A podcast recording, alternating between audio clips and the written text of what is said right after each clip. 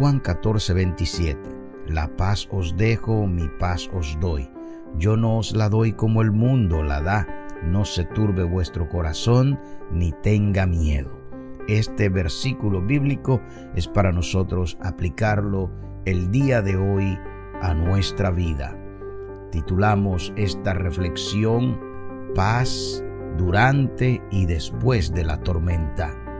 Sí, así como lo escuche, así como lo escucha en esta mañana, paz durante y después de la tormenta, en tiempos de depresión, en tiempos de desánimos, en tiempo de aflicción, en tiempo de dificultades, en tiempo de problemas. Hay paz de parte de Dios para cada uno de nosotros, por lo que podemos hoy, amados hermanos, hacer de la paz una posesión nuestra. Vamos a tomar la paz como parte del Evangelio en nuestra vida, sobre todo cuando nosotros sentimos la desesperanza, podemos tener a Dios como la única salida tal vez. En todo eso Dios nos da paz. Si realmente nosotros creemos en Dios, en el momento que tenemos que echar mano de esta promesa, debemos mantener la fe y seguir creyendo. Debemos echarle mano a la paz que Él nos da y que Él nos dio el día que recibimos a Jesús.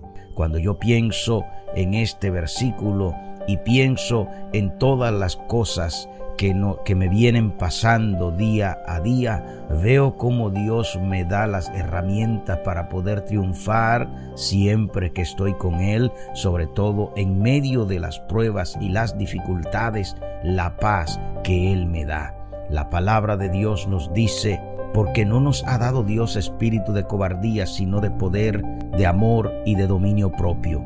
Es así como nosotros podemos seguir caminando día a día, porque el Señor nos dio un espíritu de valentía, lo que nos dice el versículo, nos dio eh, poder de amor, el amor como poder y nos dio dominio propio. Eso nos ayuda para seguir caminando día a día y eso fortalece la paz en nuestras vidas.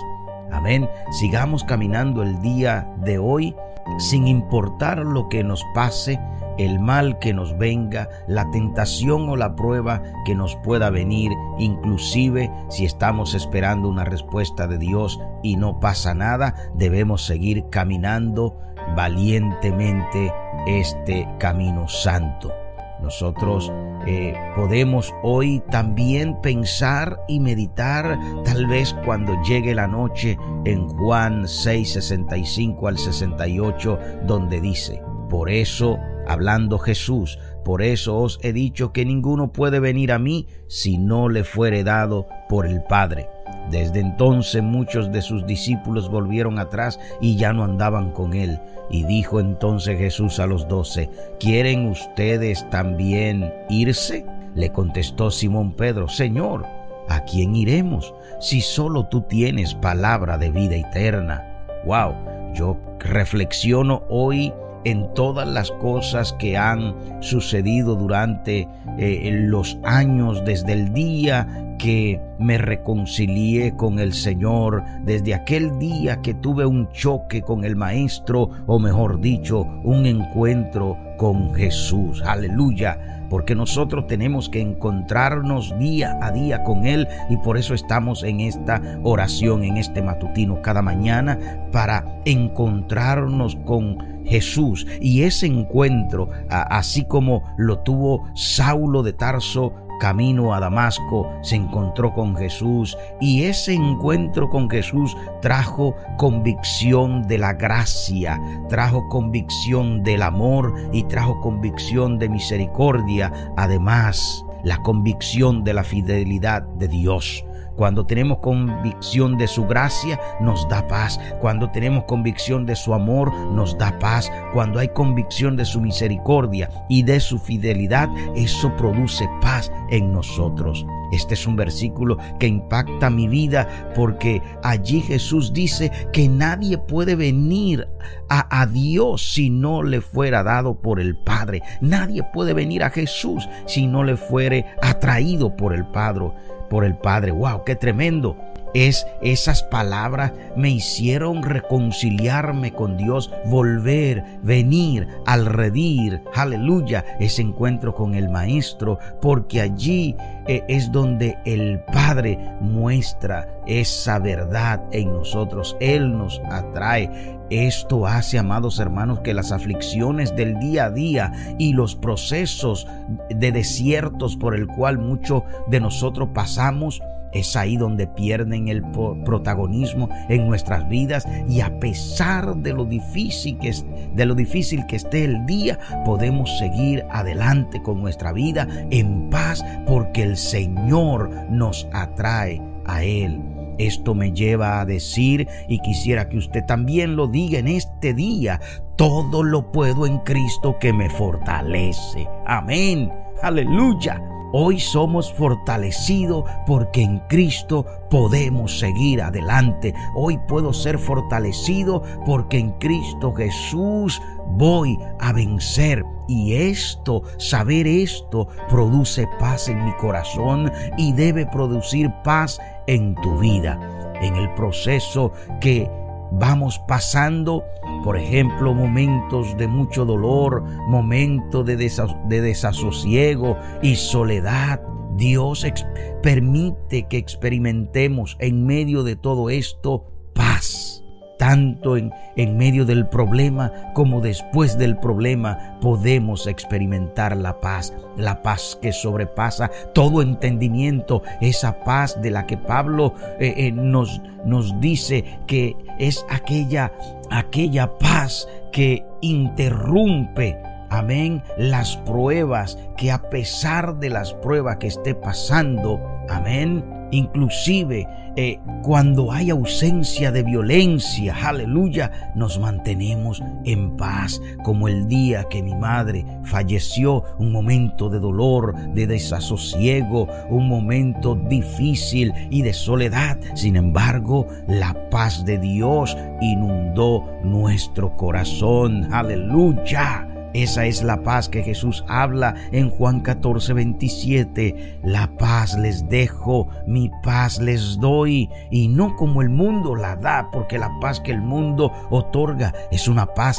pasajera, es una paz que se va. Por eso Él dice, como tienen paz, no se turbe tu corazón ni tenga miedo. Ahora, ¿cómo puede usted darse cuenta si no es un cobarde? Bueno, eh, su valentía se prueba en la batalla. Dios nos vino eh, a través de la palabra equipándonos con la armadura de Dios Imagínese si David no hubiese tenido la convicción de quién era el Dios de Israel, se hubiese enfrentado a Goliat con una onda y varias piedras. No, tuvo que venir Goliat para él poder vencer al gigante. De ninguna manera, para entrar al campo de batalla con nuestro enemigo, tenemos que tener la convicción que eh, eh, el que está con nosotros es mayor que, que el que está en el mundo. Y ahora que los martes estamos dando estudio bíblico sobre la guerra espiritual y específicamente estamos hablando sobre la armadura de Dios.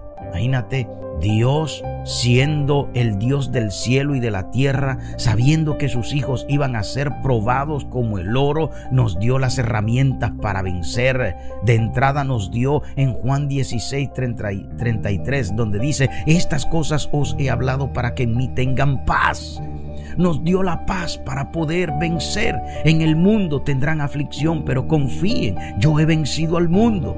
O sea, que Él lo venció y si nosotros nos alineamos con la palabra y nos ponemos la armadura de Dios, Ahora, ¿qué es la armadura de Dios? Lo estamos explicando ahí los martes. Esta noche estamos hablando de eso, Efesios capítulo 6, versículos 10 en adelante. Rápidamente ahí las cinco armaduras que allí habla el apóstol para el creyente. Ceñid nuestros lomos con la verdad, vestidos con la coraza de justicia, calzados los pies con el apresto del evangelio de la paz. Tomad el escudo de la fe y tomad el yermo de la salvación Aleluya. Y además de todo eso, tenemos la garantía que el Señor Jesús venció. Y si Él venció, nosotros también venceremos.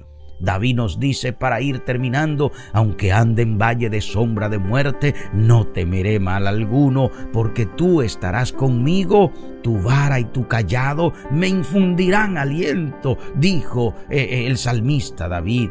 En estos momentos, hermano, en que nosotros andamos en valle de sombra y de muerte, el miedo no es una opción.